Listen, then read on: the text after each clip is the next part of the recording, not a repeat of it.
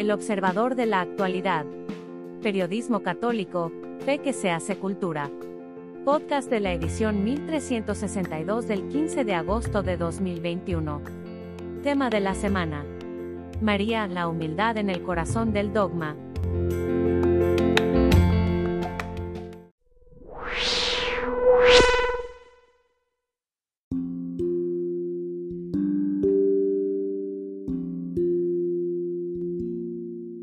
Regalo precioso.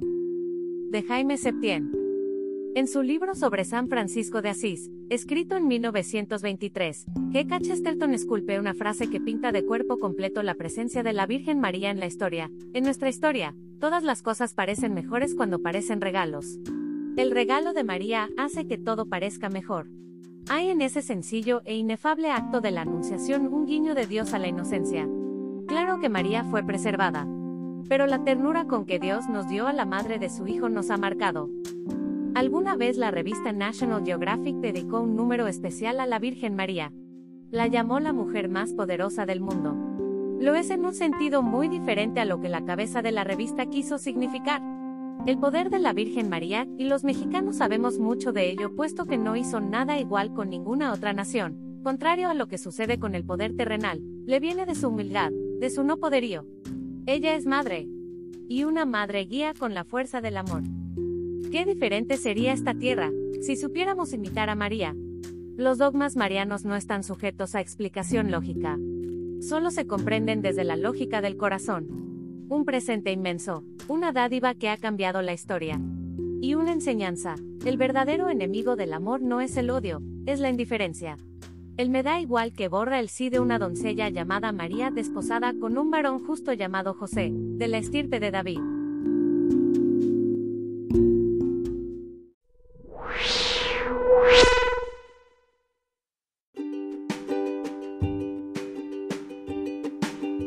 ¿Sirven los dogmas marianos?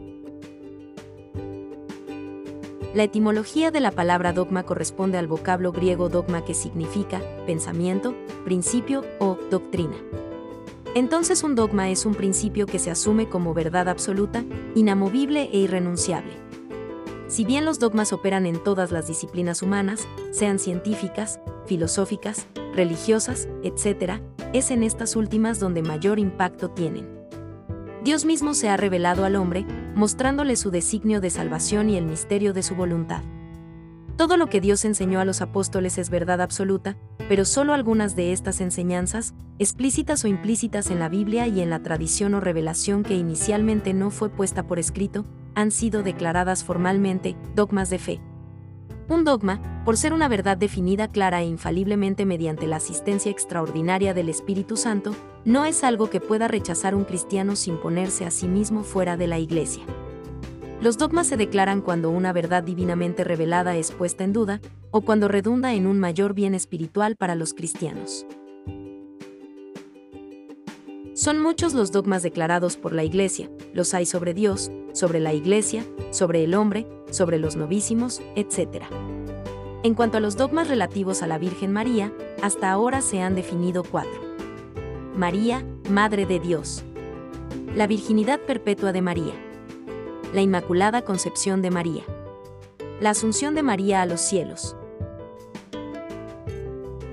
Desde hace algunas décadas, encabezada esta iniciativa por Santa Teresa de Calcuta, y secundada por millones de seglares, cardenales, obispos y presbíteros en un auténtico senses fidelium, se ha venido pidiendo la declaración de un quinto dogma mariano que explicite el papel cooperador e inigualable de María en la obra de la redención, conforme a la enseñanza bimilenaria de la Iglesia y especialmente ratificada por los papas Pío IX, León XIII, San Pío X, Benedicto XV, Pío XI, Pío XII, San Juan. Pablo II y Benedicto XVI. Ante la confusión espiritual creciente, donde cada quien cree poder seguir siendo católico sin aceptar las verdades divinamente reveladas, esto está pasando incluso entre monjas, sacerdotes, obispos y cardenales, la aceptación de los dogmas de la fe es la única garantía para saber dónde está la verdadera iglesia de Cristo y dónde no. En especial, Respecto de los dogmas marianos, conocer claramente en qué consiste cada uno para no ser víctima de las enseñanzas protestantes o protestantinizadas, permitirá adquirir una cercanía muy especial y un amor acrecentado hacia aquella que ha de pisar la cabeza de la serpiente antigua, Satanás, ver Génesis 3, 15, especialmente en estos días, que son los últimos, Hebreos 1, 2.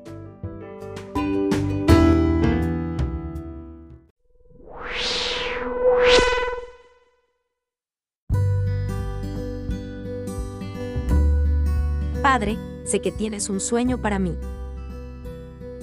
La etapa que estés viviendo encomiéndala a Dios, Él sabrá qué hacer con tus planes, con tus sueños y anhelos. Por Gaby Briones de elarbolmenta.com. Durante algunos años, antes de casarme, conviviendo con jóvenes católicos entre los 14 y los 26 años dentro de nuestro grupo juvenil del Apostolado de la Cruz, pude ir descubriendo por ellos y a la vez por mis vivencias, que frecuentemente esperamos que llegue la persona indicada para poder cristalizar el sueño de la boda y el vivieron felices para siempre. Sin embargo, pocas veces esa espera es activa y cuando llegas a los primeros meses del matrimonio, te percatas de que ese tiempo pudo haber sido diferente. Podría haber sido una espera en donde buscaras ampliar la visión de quién eres hoy y de la primera vocación a la que somos llamado en el bautismo, a ser hijos de Dios y por tanto, coherederos de su reino. Desde esa propuesta es mucho más llevadera la espera, pues no es un conformate, que el Señor todo lo traerá a su tiempo, sino más bien un cooperar con el Señor y decirle, Padre, sé que tienes un sueño para mí, que ya me has visto en la vocación de vida que me dará plenitud y te dará gloria, ahora yo deseo ardientemente trabajar en mí, preparar este corazón para quienes ha de amar, desde el amor que descubra. Me ha tocado escuchar de muchos jóvenes dentro de la espiritualidad que no saben hacer silencio y que no pueden estar en soledad y cómo se desconocen incluso a ellos mismos, sin darse cuenta, se temen. Quiero compartirte una pequeña frase de mi madre espiritual, Beata Conchita Cabrera, mexicana y mística, quien tuvo una hija religiosa, Teresa de Jesús, y a la cual le escribía frecuentemente para ayudarle en su camino al cielo, orientado a la vida consagrada. Aunque yo no fui llamada a ser religiosa, con esta y otras frases para su hija, Conchita me ha ayudado a amar mi vocación. Tú que estás en este proceso de descubrir aquello a lo que has sido llamada, podrás con ella encontrar consuelo. ¿Y ahora qué te falta? Apreciar más y más la grandeza de la gracia de la vocación, sentir su influjo, amarla con delirio, agradecerla con todas las fuerzas del corazón y guardarla en el cristal del alma pura, para llevarla al cielo, sin mancha, como perla preciosa que corone el corazón de Jesús, jamás comprenderemos el valor de la vocación a la cruz. ¿Cuál es tu estado ahora? ¿Eres soltera? Ama esta etapa, que si va conforme a la voluntad de Dios a la cual está sujeta, pronto se definirá si esta será tu opción de vida o bien te aventurarás a buscar otra propuesta, a través de un discernimiento vocacional. Desde ya te acompaño con mi oración y estoy dispuesta a acercarte con quienes puedan ayudarte a descubrir tu vocación.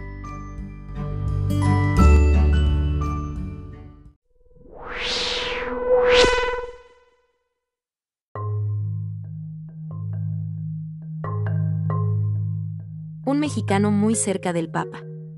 Por Marieli de los Ríos Uriarte, Grupo Querida Amazonía. Quienes hemos conocido personalmente a Rodrigo Guerra, recién nombrado por el Papa Francisco secretario de la Comisión Pontificia para América Latina, hemos constatado el valor profético de sus palabras y su profunda fidelidad a nuestra Madre, la Iglesia. No se cansa de insistir en que entre un Papa y otro no hay ruptura, sino seguimiento, y que el Espíritu sabe depositar semillas de bien en todo y en todos.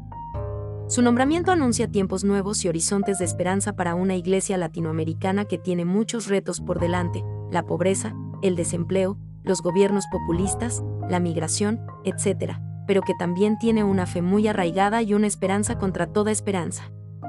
Mexicano por nacimiento, filósofo de formación, académico de vocación y laico comprometido de a pie. Rodrigo ha caminado, desde hace varios años de la mano de los pontífices, conoce bien lo que hay detrás de los hombres que son, pero sin ignorar su mucha humanidad.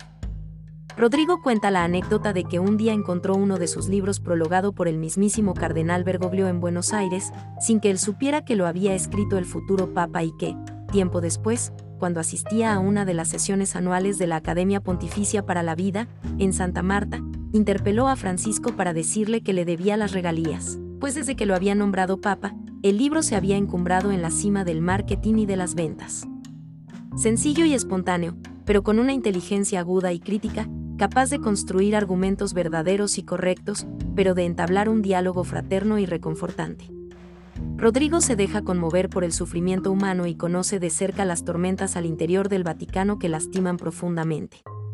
Este conocimiento y la parresía de anunciar las luces, así como denunciar las sombras, hoy lo posicionan como portavoz de la Iglesia latinoamericana. Incómodo para algunos, pero respetado por la mayoría, hoy Rodrigo Guerra representa una voz transparente y profética, que debe desentrañar misterios y ser reflejo de un magues, para un territorio en búsqueda de su propia identidad y para una iglesia que debe atreverse a ser, como afirma una y otra vez el Papa Francisco, una iglesia en salida. Tiempos nuevos se asoman con su llegada a la Comisión Pontificia para América Latina, y fieles al llamado a construir una iglesia sobre y desde Pedro, nos preparamos y disponemos a recibir el mensaje del Padre que, con su mirada compasiva y misericordiosa, ha tenido a bien regalarnos otra solidaria y penetrante, que será faro que guíe nuestro andar latinoamericano, asumiendo los retos que enfrentamos con la misma valentía y celo apostólico que lo hicieran los primeros discípulos. Encomendamos tu misión, Rodrigo, nos alegramos con tu nombramiento y convocamos a una acción conjunta que no divida más y que no hiera más nuestro territorio ni a nuestro pueblo. Un caminar de la mano como hermanos todos.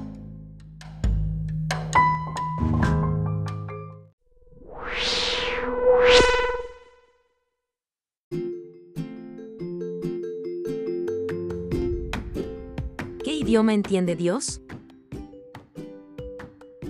Por Mario de Gasperín Gasperín, obispo emérito de Querétaro.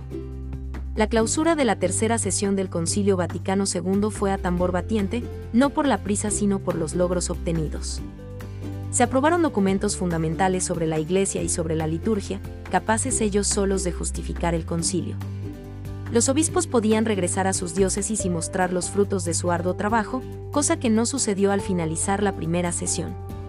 Volvieron, eso sí, enriquecidos con la experiencia inédita de un concilio ecuménico, con más de 2.500 padres conciliares participantes activos con voz y voto en la asamblea.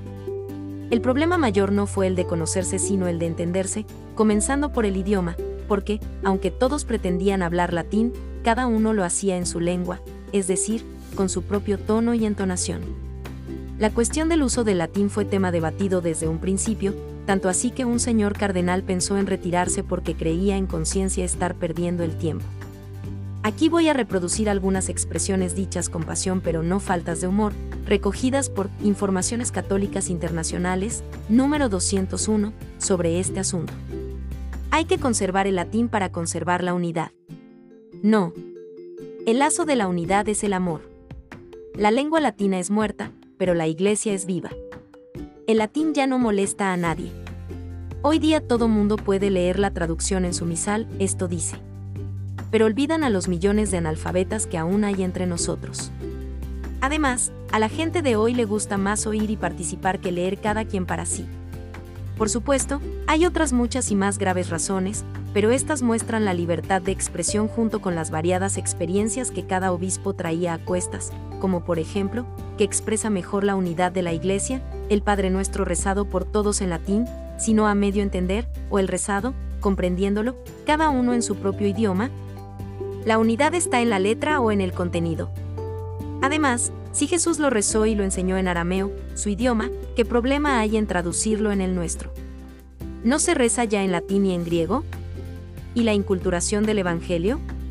Y se multiplicaron los argumentos tanto en favor como en contra del uso litúrgico del latín, de los cuales daremos cuenta en otro artículo. Cito esta experiencia porque ahora, después de todas esas sesudas discusiones conciliares, se llegó a la aprobación de la edición de los libros litúrgicos en los idiomas vernáculos, todos revisados por la autoridad competente, y ahora, el Papa Francisco, nos acaba de enviar un motu propio esclareciendo el significado del uso permitido del latín en algunos casos especiales, documento que ha suscitado malentendidos de parte de usuarios distraídos. Al motu propio ha añadido el Papa Francisco una larga carta explicativa, 16 de julio 2021, a los obispos de todo el mundo. Desde la primera sesión del concilio, con los problemas iniciales del conocimiento mutuo, configuración de las comisiones, uso del lenguaje y método de participación, hasta la tercera y cuarta sesiones, es decir, durante todo el tiempo que ocupó el mayor evento de la historia reciente de la Iglesia. La acción del Espíritu Santo se manifestó presente en la libertad de expresión, en el afecto colegial, en la conducción prudente y sabia de los romanos pontífices San Juan XXIII y San Pablo VI. Hechos que permitieron mostrar al mundo la verdad de la Iglesia como signo e instrumento de la unión íntima con Dios y de la unidad de todo el género humano. Dios solo entiende el idioma de la unidad, de la verdad y del amor.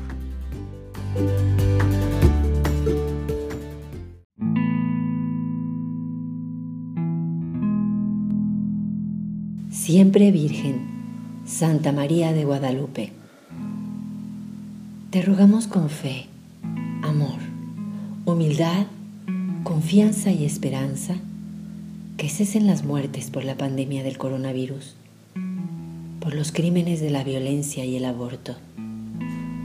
Nos comprometemos ante ti a rezar un rosario al día por la fe, la vida y la familia. Santa María de Guadalupe, Reina de México, ruega por tu nación.